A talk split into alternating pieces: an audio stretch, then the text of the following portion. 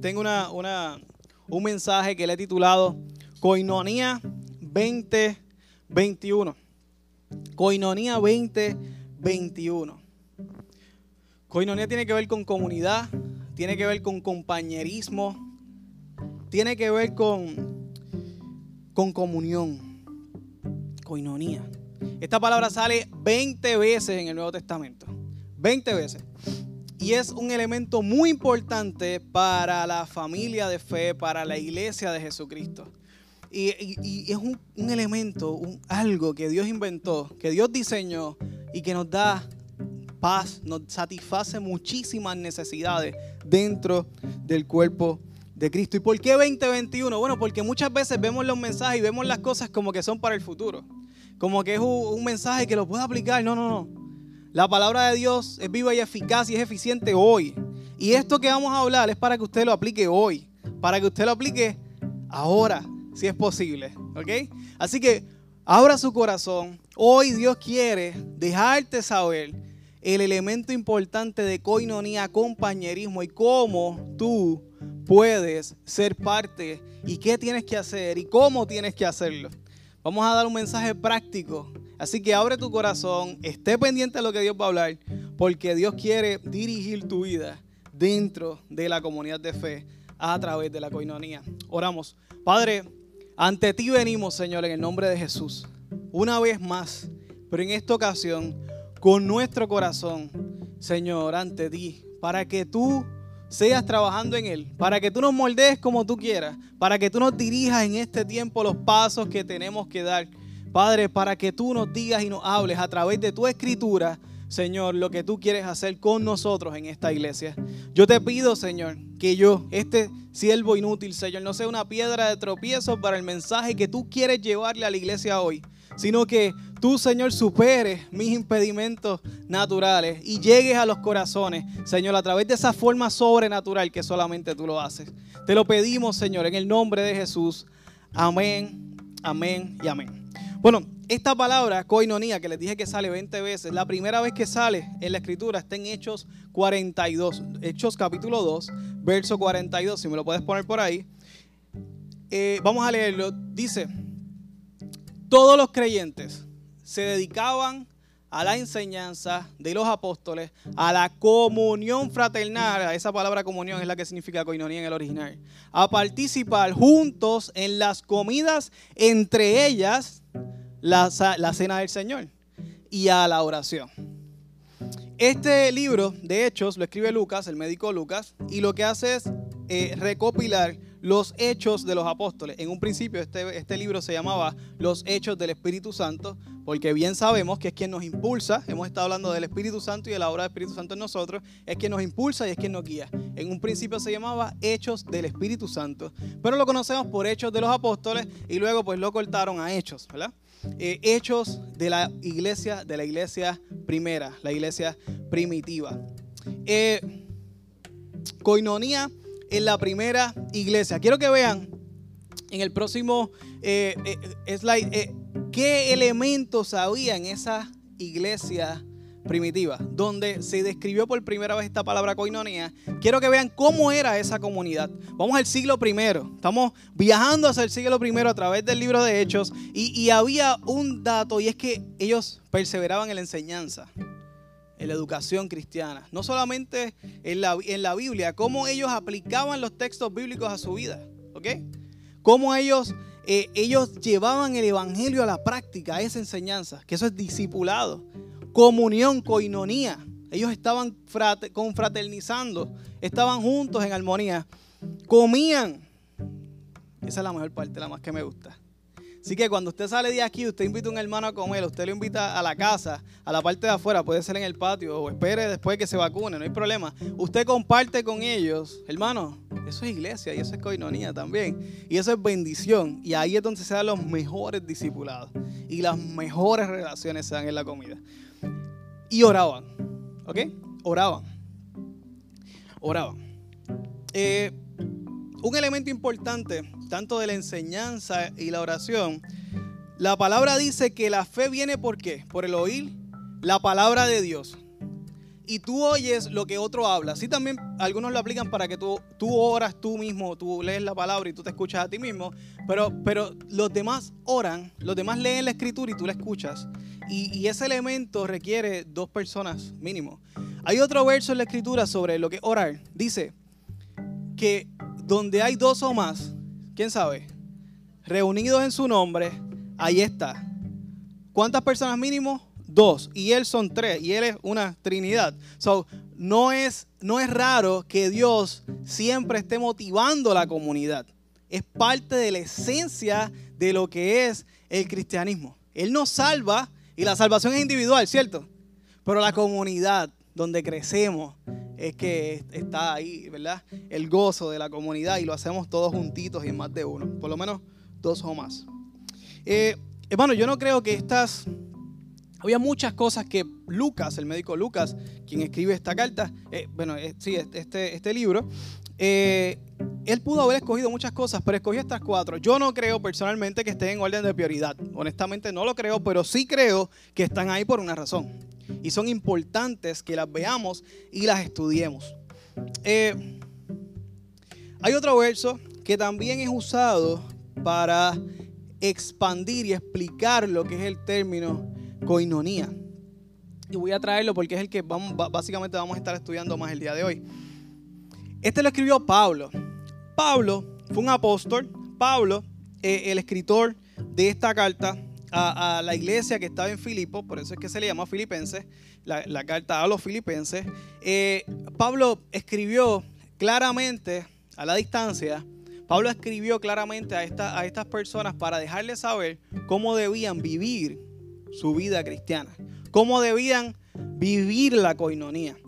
Eh, y él empieza con una pregunta, algunos textos lo ponen como pregunta, otros textos lo ponen como unas condiciones, pero, pero más bien son como preguntas retóricas. Una pregunta retórica es una pregunta que es como que tú tienes más ganas de decir una respuesta que una pregunta. Es algo así como, si si el, si el color blanco fuera clarito y si el color negro fuera oscuro, son cosas evidentes. O si las piedras fueran duras, entonces haz tal cosa. Es como que es evidente, ¿verdad? vamos a leerlo para que ustedes caigan en tiempo y, puedan entender lo que, lo que Pablo, ¿verdad? Eh, lo que Pablo está diciendo que era tan evidente. Filipenses 2, 1 al 4. Si puedes ponérmelo por ahí. Dice, esta es la primera condición. Sí, si Cristo le ha, ha dado a ustedes poder de animar a los demás. Pues seguro, Pablo. Dios nos dio el Espíritu y, nos anima, ¿verdad? Ese, es un sí, seguro, Pablo. Y si el amor que ustedes tienen los lleva a consolar a otros, bueno, el Espíritu Santo, uno de los nombres que le llama es el consolador. Pues Pablo, pues seguro que sí, eso también es, es cierto. Y si todos ustedes tienen el mismo espíritu, que espero que sí, y son compasivos, pues tenemos el espíritu que el Espíritu Santo, Pablo, obviamente también eso es cierto. Pablo les dice, si esto es cierto, les pido que vivan en armonía y que se amen unos a otros. Próximo. Así me amarán, me harán muy feliz. Él como un papá espiritual le dice, ustedes hacen eso, va a ser bien feliz. Pónganse de acuerdo en lo que piensan. Deseen las mismas cosas. Sueñen juntos, visionen juntos. Y no hagan nada por orgullo o solo por pelea. Al contrario, hagan todo con humildad. De la palabra humildad es que sale la palabra humus, que significa tierra. La palabra humildad también se deriva de la palabra humillación. Y por eso es que se deriva humildad como humillación, como rostro en tierra. De ahí sale la palabra humildad. Y vean a los demás como mejores a ustedes mismos. Esa pica. Nadie busque el bien solo para sí mismo, sino para todos. Interesante. Esto es una clara definición de la actitud de las personas para poder ejercer una sana convivencia y una sana coinonía, armonía, amor, acuerdo, visión en las mismas cosas, que sueñen juntos, deseen lo mismo, sin orgullo ni pelea, con humildad y viendo a los otros como mejores a nosotros mismos. Esto es una cultura sana. Esto es una coinonía en una sociedad, en una comunidad de fe sana y saludable. Y tú dirás, pues sí, Carmelo, eso está bien bonito y está romántico y toda la cosa, pero con la boca es un mamey, ¿verdad? Y especialmente esa que estén amarillitos, vean a los demás como mejores a ti mismo. Eh, pero hay una explicación de esto. Ok, hay una explicación que vamos a leer hoy. Y hoy tú vas a poder saber cuál es la voluntad de Dios y qué Dios da y qué Jesús hizo para que esto fuera posible en aquella iglesia, pero también en esta iglesia. ¿okay? Así que estén pendientes. Porque nuestra naturaleza nos lleva a ser así. No, yo soy el primero que la... No, nos lleva a pensar en nosotros mismos y esta cultura más todavía. Pero obedecemos la escritura y no la cultura. Así que vamos a la escritura. Dice, eh, quiero que vean este próximo slide. Este próximo. En Filipenses 2, 6 al 8, hay una explicación. Esa es la continuación de lo que estuvimos leyendo. ¿ok? La continuación. Eh, hay un texto que explica qué hizo Jesús. ¿Qué hizo Jesús por nosotros? Dice, aunque Cristo siempre fue igual a Dios, no insistió en esa igualdad a Dios. Al contrario, renunció a esa igualdad y se hizo igual a nosotros, haciéndose esclavo y se humilló a sí mismo y obedeció a Dios hasta la muerte y muerte de cruz, que nos dio salvación y nos dio sanidad y por eso fue que estuvimos hablando ahorita, orando ahorita, ¿verdad? Clamando esa, esa promesa. Jesús, siendo el Dios todopoderoso dejó todo por hacerse esclavo, se humilló y renunció a todo. Este concepto teológicamente lo llaman kenosis. Kenosis en, su palabra original es despojar. Jesús se despojó, se despojó de lo que él era. Algunos dicen que se vació, eh, y hay, un, leve conflicto ahí de que, mira, era, era 100% Dios, era 100% hombre, era 50% Dios. Eh, pero la teología explica esto, que no, si que Él se despojó de su posición para poder hacer lo que hizo por nosotros. El acto de Jesús fue que se despojó de su posición de estando al lado de Dios para venir aquí y se humilló. Él estaba mejor allá arriba o aquí. Allá arriba, pero no le importó eso sino que bajó y se hizo hombre. 100% Dios, 100% hombre, para poder salvarnos y para poder ser ese cordero inmolado, esa paga perfecta hace dos mil años por tus pecados y míos hoy. Eso fue lo que Jesús hizo. Pero brincamos un texto a propósito.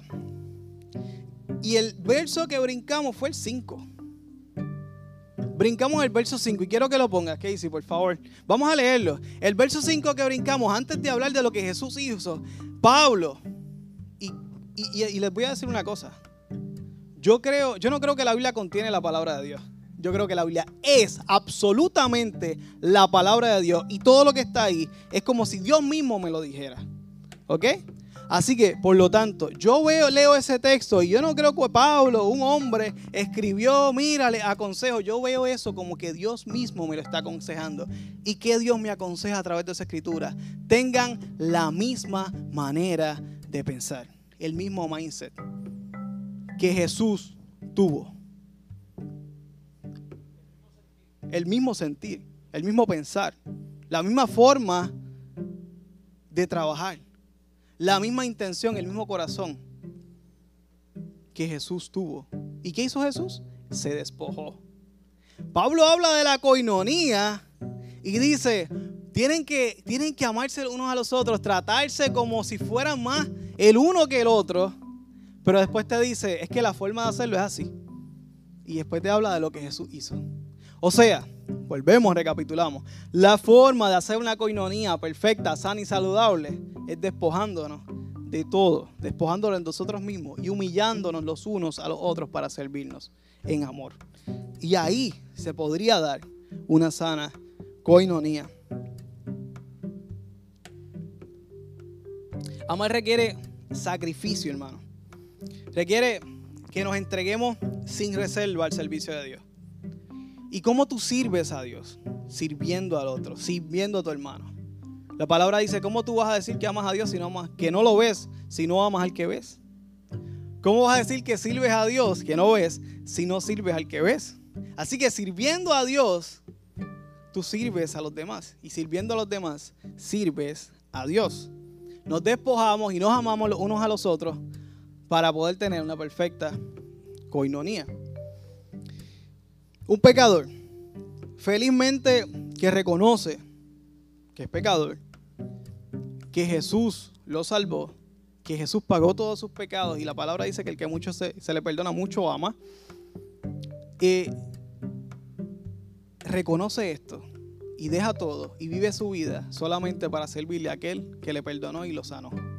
Eso es lo lo que hace un pecador que reconoce, si me puede entrar el agua se lo agradezco, que, que reconoce su posición de pecador y de salvado.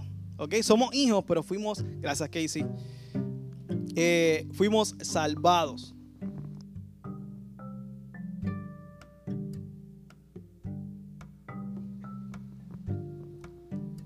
El Salvador Casey. No, mentira. Eh, gracias, Casey. Eh, quiero que vean un verso, hermano. Juan, Juan 13:35. Me encanta. Mira lo que dice. Si se aman de verdad, otra condición, sí, y entonces, si se aman de verdad, entonces todos, o sea, los de afuera, sabrán que ustedes son mis seguidores, mis discípulos, dicen otras versiones. Mis discípulos. Así que, como nosotros nos amemos, la gente verá que somos de verdad, que somos honestos, que somos reales discípulos. Si no nos amamos y si no se percibe el amor, y el amor no puede estar aquí, el amor tiene que estar aquí, en las manos, en acción. Hacemos acciones y amamos. El, amor es un verbo. El amor se, se, muestra más que se siente. Yo te puedo decir, yo los amo a todos. Pero si yo no hago nada que demuestre ese amor, pues es como que difícil creerme, ¿no? Como que me ama en tu mente. Pero a mí tú no me demuestras nada que sea de amor. Así que nos, mostra, nos amamos con acciones. Esa coinonía, ¿la vieron? ¿Se acuerdan? Desprendernos, despojarnos para darle lugar al otro como si valiera más que yo. Coinonía 2021. ¿Cómo traducimos esto hoy? Ya hablamos de la iglesia del siglo I, ya hablamos de lo que hizo Cristo, ya hablamos de la, forma que tenemos que, de pensar, la forma que tenemos que, que tener, el mindset que tenemos que tener para poder tener una sana convivencia, una sana coinonía. Pero, ¿cómo podemos aplicar eso hoy? Mañana, ¿verdad? Ahora. Eh, quiero contarle una historia, una historia muy importante. La historia donde relata que la iglesia de Stalin, esa primera iglesia que vieron en Hechos 2, ¿se acuerdan? Ahora vamos para el capítulo 8. Esa iglesia se esparce por el mundo, se mueve por el mundo, se va a otras naciones. Es un evento bien emotivo, ¿verdad? Donde la palabra sigue corriendo a las naciones, pero no fue tan emotivo para esos que lo hicieron. Y vamos al verso 8. Vamos al capítulo 8, próximo slide, el, del 1 al 2. Es un texto amplio de la tele. Dice así. Saulo, Saulo, vio cómo mataban a Esteban. Esteban era de la iglesia. Esteban pertenecía a la iglesia. Eh, por eso se le llama uno de los primeros mártires. Y Saulo vio cómo lo mataban y le pareció muy bien. Así que fue cómplice de ese asesinato. Más tarde, unos hombres que amaban mucho al Señor, recogieron el cuerpo de Esteban, lo enterraron y durante varios días lo lloraron. Esta es la parte importante. Próximo. A partir de ese día que mataron a Esteban, mucha gente comenzó a matar a los seguidores de Jesucristo que vivían en Jerusalén. Y aquí viene la parte importante. Por eso todos tuvieron que separarse y huir no fue un camino evangelístico, quiero llevar el evangelio a las naciones. No, no, no. Ellos se fueron huyendo a las regiones de Judea y Samaria. Solamente los apóstoles se quedaron. Hay tres aspectos importantes en esta historia. Y vamos a verla a la luz, porque recuerden, queremos traer la coinonía hoy. Con todos estos problemas y todos estos bochinches del COVID y el distanciamiento, y, algunos quieren venir, otros no quieren venir, ¿cómo podemos aplicar esa coinonía hoy? Y cómo este texto de la primera iglesia nos pueda ayudar. Hay tres eventos que quiero trabajar. Quiero que me pongas el próximo. Tres eventos. El primer evento en ese, en ese hecho es cuando la iglesia se esparce, cuando la, iglesia se dispersa por las regiones, eh, vimos que fue por una persecución de la cual ellos estaban huyendo. Persecución que rompió la comunión. Ellos querían irse de allí. No, le estaban pasando súper bien. Y si no vieran la parte que dice que vendían las cosas unos para otros y todos tenían todo en común y era un vacilo, una felicidad perfecta. ¿Esa coinonía ellos la querían romper? No, no la querían romper. Segundo evento, la iglesia se movió a hacer algo que no quería hacer. Ellos querían ir para allá, para Judea, no. Si Jesucristo se lo había dicho que tenían que ir a predicar el Evangelio y no lo habían hecho, ellos no querían hacerlo. Tercer evento, se recreó la comunión en lugares desconocidos. Porque allí fue donde se crearon nuevas iglesias y donde pasaron eh, nuevas comunidades de fe y donde empezaron a crear de una coinonía que había que se rompió por un evento que ellos no querían, se empezaron a crear nuevas coinonías en diferentes lugares donde ellos no esperaban y no era el plan de ellos, pero era el plan de Dios. Vamos a ver la primera. ¿Cómo nos aplica esa primera hoy? A nosotros hoy. No estoy hablando de la iglesia, de esta. No, no. A la Catacumba 8 hoy. Pues mira, la palabra dice que ellos tuvieron que separarse y huir. ¿Verdad? Lo leímos ahorita. Ellos tuvieron que separarse y. La versión que leyeron era Telea. Nosotros, ¿qué estamos experimentando? Una pandemia. ¿Tuvimos que separarnos de este, de este lugar? Sí y tuvimos que irnos a nuestras casas, a huir de lo que podría ser una potencial enfermedad de la cual podríamos contagiarnos. Y nos metimos en nuestras casas, ¿cierto?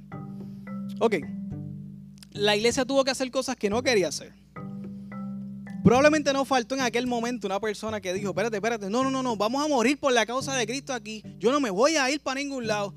Eh, aquí fue que Dios nos habló y aquí fue que nos quedamos. Y aparentaría ser, wow, qué espiritual.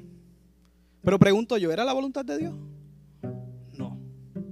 Si la gente no se hubiera ido huyendo, ¿qué hubiera pasado? Simple, que yo no estuviera aquí y usted no estuviera aquí. Lo que ocurrió llevó a que la iglesia durara por dos mil años y mucho más. Espero que no tanto, que Cristo venga pronto. Pero duró por dos mil años y podría durar tres mil y cuatro mil, porque es la, la, iglesia de Jesucristo. Yo espero que no dure tanto, ¿verdad? Pero, pero podría, porque lo ha hecho y lo ha demostrado que lo va a seguir haciendo. ¿Y nosotros? ¿A dónde vimos? Pues sencillo. Yo le doy gloria a Dios. Que aquí terminamos un culto, un domingo. Y dijimos, mira, nos vamos a estar. Eh, va a ser la última vez. Que en verdad yo lloré ese día. Esta va a ser la última vez. Que nos vamos a reunir hasta no sabemos cuándo. ¿Verdad? Fue bien doloroso para mí ese día. Pero dos días después, ¿dónde estábamos metidos? En Zoom, veintipico de personas orando. En Zoom. Todos conocían Zoom. No, eran lugares desconocidos para nosotros. Pero allí nos congregamos. ¿Cierto? Algunos todavía ni lo, ni lo manejan bien y no tienen que hacerlo, ¿verdad? Yo no sé bregar con un tocadisco, así que no se sienta mal si no sabe bregar con Zoom. Eh, cada cual, ¿verdad? Tiene su fortaleza y debilidades. Pero Dios rompió nuestra coinonía perfecta. Usted no se molestó, yo me molesté, pues seguro. Pero nos metimos en Zoom y allí hicimos comunidad. La parte física no estaba. No estaba. Yo no podía abrazar a María y todavía no lo puedo hacer. Pero estaba la parte espiritual, la parte emocional. Y, me fortaleció mucho. De hecho, ese día, eh, que el primer día que me tocó predicar, eh, Dios me quebrantó porque yo estaba bien molesto yo estaba bien molesto y Dios me dijo, pero es que, pues mira lo que estoy haciendo. Mira la iglesia donde está. Está congregada, en mi iglesia. Yo soy el rey. Y estábamos congregados. Y seguimos. No nos desconectamos nunca. Y aquí estamos todavía. Y seguiremos. Hermano, la iglesia recreó la coinonía en otros lugares. En Samaria, en Judea, en Estados Unidos, en Puerto Rico. ¿Cierto? La misma iglesia de Jerusalén, ¿cierto? Se recreó hoy, duró dos mil años. el distanciamiento físico a nosotros nos llevó a, llevar, a llegar a lugares desconocidos. Empezamos por Zoom y, al principio Jebulú. Sufrimos ese, ese cambio.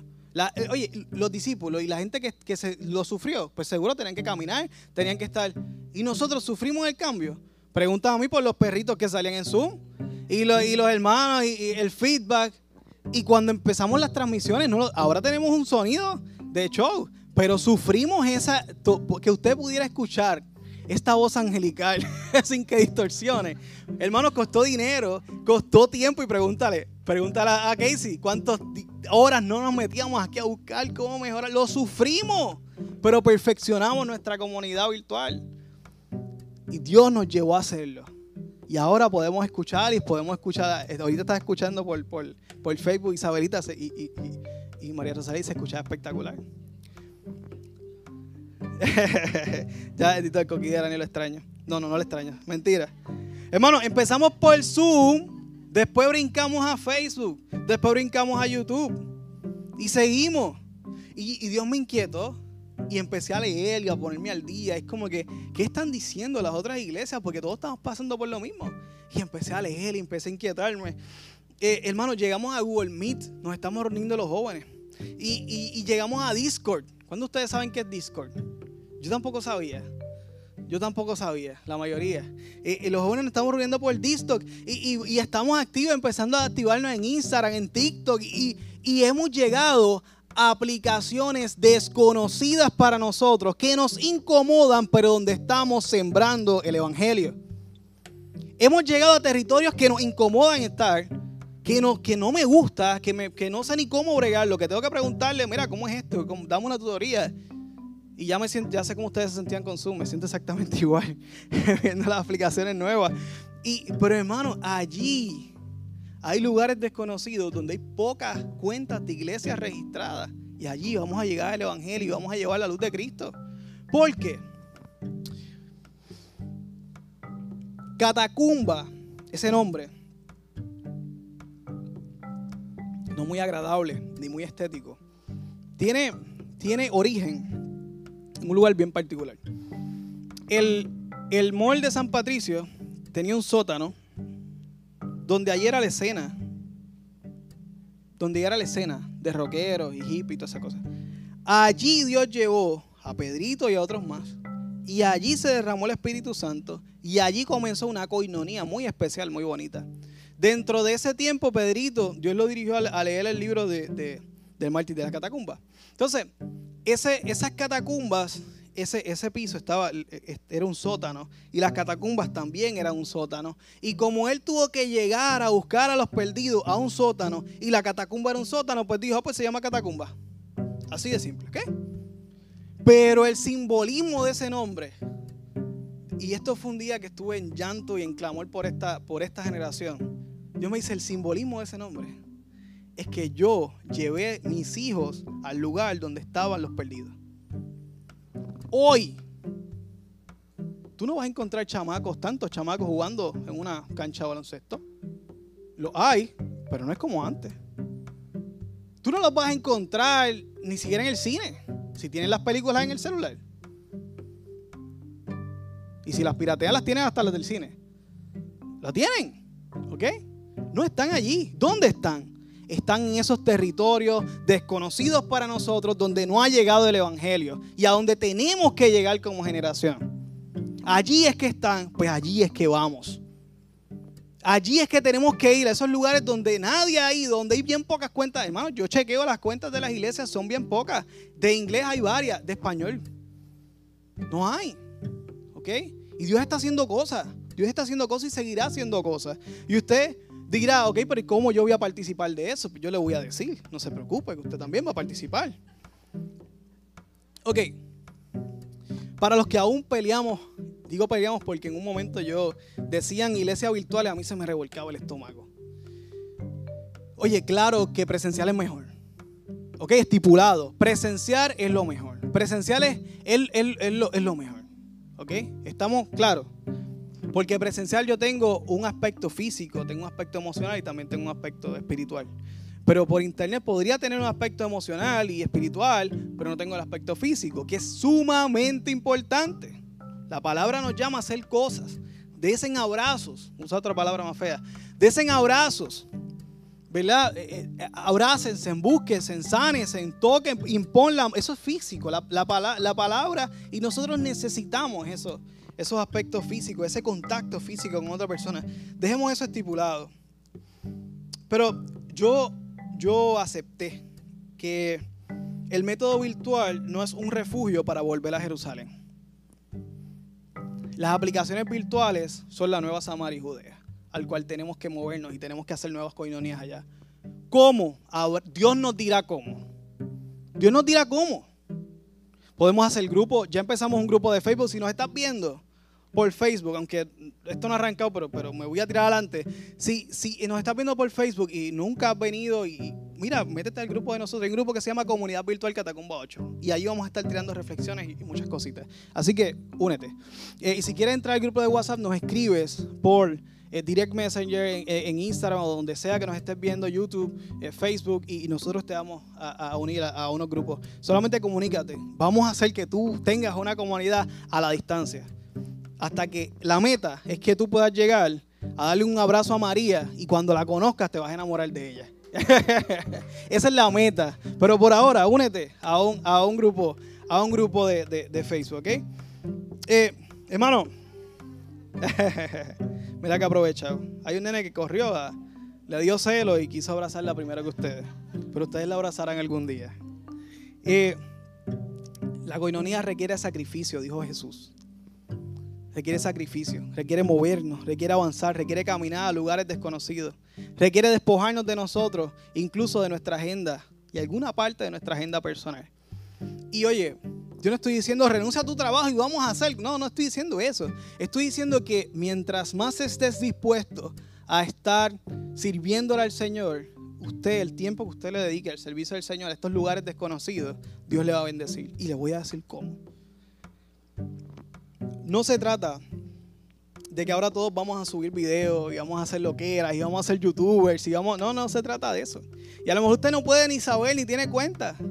Pero usted podría escribirme una reflexión por WhatsApp y yo la subo, o usted no puede hacer eso.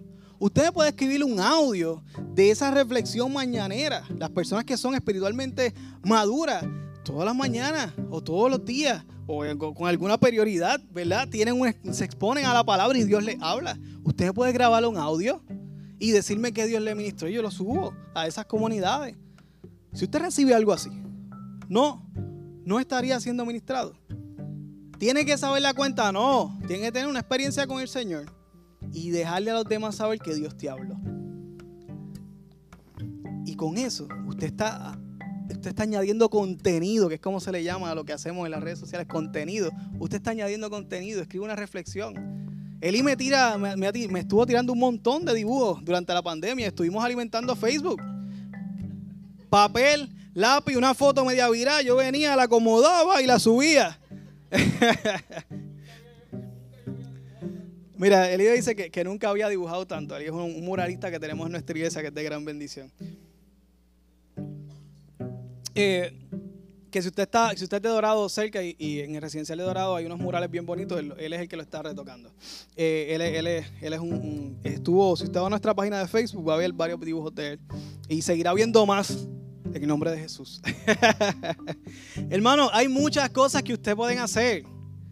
Usted puede ser parte de un todo, ¿ok?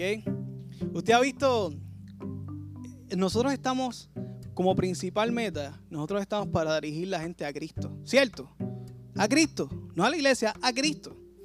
Usted se acuerda, cuando, bueno, no sé si todavía lo hacen, yo no lo he visto mucho, pero cuando había un cumpleaños en algún lugar metido, vení te ponían bombas. ¿Te acuerdas de eso? Le ponían bombas en la entrada, le ponían bombas para, le ponían, y usted seguía las bombas, los globos, eh, si alguien me está viendo de otro sitio, no es nada terrorista, eh, son globos. Eh, los globos, si usted los veía de un color en particular y llegaba al sitio, hermanos, cada uno de nosotros no somos la ruta directa a Jesús, ¿verdad? No estamos llamados a, llevar a esa persona que está en internet directamente a Jesús, pero cada uno de ustedes puede ser una bomba que Dios va dirigiendo y un globo que Dios va dirigiendo hasta que lleguen a Cristo.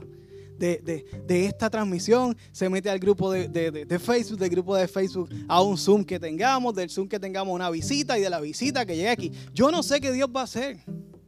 Solo no quiero limitarlo. Dios me libre de limitarlo. Dios me libre de limitarlo. Yo no voy a limitar al Señor. Y nuevamente, el objetivo no es quedarnos en lo virtual. El objetivo es que lleguen aquí y abracen a María y sientan la coinonía física. Pero mientras tanto, tenemos que dispersarnos y estar dispuestos a sacrificarnos y hacer coinonía en sitios que desconocemos. Y con esto voy cerrando. Para este tiempo Dios nos llama y en este tiempo es que estamos. Vamos a sufrir la coinonía. Vamos a aceptar el reto presente y vamos a alcanzar esos países extraños para nosotros que nunca hemos alcanzado. Todos juntos lo podemos hacer. Si hoy, en algún momento de lo que dije, que dije bastantes cosas específicas, pero estoy seguro que no dije muchas, si en algún momento hoy sentiste tu corazón palpitar cuando dije algo eh, y, tú te visualizas siendo parte de este todo, donde todos como hermanos vamos a estar haciendo esto, eh, yo, yo te pido que, que tú te atrevas y seas valiente y ores y luego te comuniques con nosotros, con alguno de nosotros. Eh, ¿Por qué? Porque lo que sea que tú hagas se va a utilizar. si Dios te trajo aquí, yo creo que Dios es quien perfecciona la iglesia y Dios es quien trae las personas. Y cada uno de ustedes, Dios no, la voluntad de Dios no es que usted se quede pasivo mirando y escuchando las predicaciones, que eso es muy bueno. La, enseña, la enseñanza, pero también tener coinonía, orar los unos por los otros. La idea es que usted se tenga una, una participación activa en este cuerpo de Cristo. Esa es la voluntad de Dios para la iglesia que usted esté creciendo, que ustedes cada día dé un paso de mayor compromiso con el Señor, un paso más cerca de lo que el Señor quiere hacer con usted, un paso más cerca de la, de la relación con Él. Y claro que estaremos usando los mecanismos tradicionales. Por eso próximamente vamos a estar eh, anunciando la primera reunión del Comité de, Comunidad y Evangelismo. Y únase, vamos a hacer cosas, obviamente, vamos, lo que funciona no se cambia, se añade lo que se puede hacer también. Y todo se hace con propósito, con una estructura, con un plan para que perdure y permanezca. Pero un buen pescador sabe, el cual no soy, pero he leído mucho de eso porque es una analogía que Jesús usó y, los primeros discípulos eran pescadores. Un buen pescador no solamente tiene un anzuelo en la línea, tiene varios. ¿Ok? Tiene varios anzuelos. Eso es un anzuelo. Vamos a tener muchos anzuelos, un anzuelo virtual. y vamos a seguir pescando a donde Dios nos lleve allí llegaremos. Y a donde están los perdidos, allí iremos. ¿Quiere decir amén? Amén. Me gustó. Amén. Provoquemos crear comunidad en todas partes, donde quiera que estemos. Vamos a estar trabajando, estamos en los líderes, estamos hablando de devolver a la célula y estamos viendo cómo planificando y orando, así que ayúdenos a orar por eso. Vamos a, queremos crear comunidades, hermano, en diferentes lugares, diferentes, lo que tengamos que hacer. El objetivo es la coinonía. Y si para eso hay que sacrificar algunas horas del programa de la iglesia, se va a sacrificar. Porque Dios me llamó a tener coinonía y Dios me llamó a obedecer la escritura por encima de la cultura, incluyendo la cultura de la iglesia obedecemos la escritura por encima de la cultura. La mía es mucha, dice la escritura. Oremos porque Dios traiga obreros a la mía. Hay muchas personas perdidas allá afuera. Oremos para que Dios traiga personas como usted y se comprometa y si usted dice, mira, yo quisiera ser parte, se escucha bruto, se escucha súper cool, no tengo idea de cómo hacerlo, usted me lo dice y en algo le vamos a poner a hacer, ¿ok? Aunque sea leyendo un verso y yo le grabo la voz y eso se usa para otra cosa. No sé, algo vamos a hacer, hermano. Hay mucha gente deseosa de conocer las buenas nuevas de salvación. El reto de Dios hoy a la iglesia Catacumba 8 para empezar mañana ¿Te atreves a caminar por terrenos desconocidos como hicieron los primeros? No estaban, no estamos en Zoom, no estás sentado en tu casa viendo esto por Facebook porque quieres. Hubo algo que no, que en aquel momento fue una persecución. Hoy fue la pandemia. Y evidentemente eh, hay gente que, no quiere venir todavía y eso está bien, llegarán. El, el punto es que donde quiera que estén, den un paso más cerca de compromiso con el Señor. Hay gente que puede venir, y no estoy, no, no quiero que usted, nadie se, se alude, estoy hablando de forma general. Hay gente que puede venir asistencia perfecta y una persona que está todo el tiempo online y puede estar sirviendo más al Señor que los que están dando asistencia perfecta. Y no estoy diciendo que hay gente con asistencia perfecta, okay. no se pique, ¿ok? Y si se pique es por algo. y tiene la oportunidad para, para que no se pique la próxima. Aquí puede servir, aquí hay espacio para servir. Hay espacio para todos para servir, porque así fue que el Señor lo diseñó. ¿Te atreves a pagar el precio de hacer la coinodía en lugares nuevos incómodos? ¿Te atreves a ser parte de algo? ¿Te atreves? ¿Te atreves a salir de tu pasivismo y, moverte a algo un poco más activo? ¿Tienes ideas? ¿Tienes deseos? ¿Piensas que hay algo que podrías hacer que aún no has hecho? Que la iglesia... ¿Y por qué la iglesia no hace tal cosa? Bueno, pues, pues, pues, pues vamos a hacerlo. Vente. No tienes un plan, no importa. Vamos a crearlo. Vente. Habla, háblalo, comunícalo. El que lo ha hecho ya sabe lo abierto que soy con nuevas cosas y, si funciona, funciona y si no funciona, no funciona, pero vamos, vamos a hablarlo, a ver qué podemos hacer dentro de nuestras posibilidades, ¿no? Hermano, es un tiempo hermoso, una oportunidad única para experimentar cosas, para expandir el Evangelio a lugares que nadie ha llegado. Y usted puede o no puede ser parte de esto. Usted escoge. Yo me monté en el barco del incómodo. Y ya he estado aquí con Casey horas y horas y horas. Y hemos hecho muchas cosas. Y hay gente que se ha montado en esto. Obviamente hay muchas cosas que hay que seguir con, lo tradicional y con lo cultural. Pero hay otras cosas que hay que empezar a cambiar para llegar a aquello que nadie va a llegar. Yo, yo quiero orar. Vamos a orar. Vamos a orar. Vamos a orar por, por, para que Dios nos diría. Vamos a orar para que para que, como dice la palabra, verificando la buena voluntad del Señor, en el futuro miremos hacia esta predicación y se sepa si fue una locura o si fue parte de la voluntad de Dios. Vamos a orar para que Dios nos dé discernimiento, pero sobre todo nos dé valentía y nos dé compromiso y nos dé la capacidad de hacer kenosis, de despojarnos de nosotros mismos y atrevernos a hacer cosas por la coinonía, por los hermanos y por la fe. Padre, ante ti venimos, Señor. Agradecidos por tu palabra, Señor. Agradecidos por tu escritura, agradecidos por los tiempos difíciles que nos has dado, pero que nos han llevado a tener conciencia histórica para proyectarnos hacia un futuro como iglesia. Yo te doy gracias por, por, las, las redes que nos has dado, por los lugares desconocidos, incómodos para muchos que nos has dado. Danos la valentía, danos, Señor, el amor para estar dispuestos a ser agresivos y valientes y meternos en lugares que no conocemos a atrevernos a abrir aplicaciones que nunca habíamos abierto, que superemos el, tema de identidad y de data y de todas esas cosas, Señor, porque es que, es que, ¿qué puede pasar? Que suframos la vida. Tu palabra dice que debemos estar dispuestos a dar la vida por ti. Yo doy mi data personal por ti, por tal de alcanzar alguno, Señor. Yo te pido en el nombre de Jesús que tú nos des las fuerzas, que tu Espíritu Santo se derrame sobre esta generación como tú prometiste en Joel y como tú lo dijiste nuevamente en las Escrituras, Señor. Yo te pido que tú nos des la fortaleza, la valentía, que tú nos des, Señor, el fruto del Espíritu Santo para mostrarlo a través de esta nueva forma digital, Señor. Yo te pido en el nombre de Jesús que nos permitas alcanzar a aquellos que no han alcanzado. Padre, y que nos permitas tocar el corazón de aquellos que ya tú estás trabajando con ellos y simplemente tenemos que hacer un llamado y recoger el fruto, Señor, de salvación. Padre, te doy gracias por este tiempo. Te doy gracias por nuestra iglesia Catacumba 8. Te doy gracias por cada uno de los hermanos, visitas, personas que se conectan. Todos ellos, Señor, que de una parte u otra, Señor, han sido parte de nuestra comunidad de fe. Yo te pido en el nombre de Jesús que tú nos ayudes, Señor, a todos juntos seguir sirviéndote en la forma y manera que tú lo dictamines en este tiempo, Padre. Te lo pedimos en el nombre de Jesús. Amén.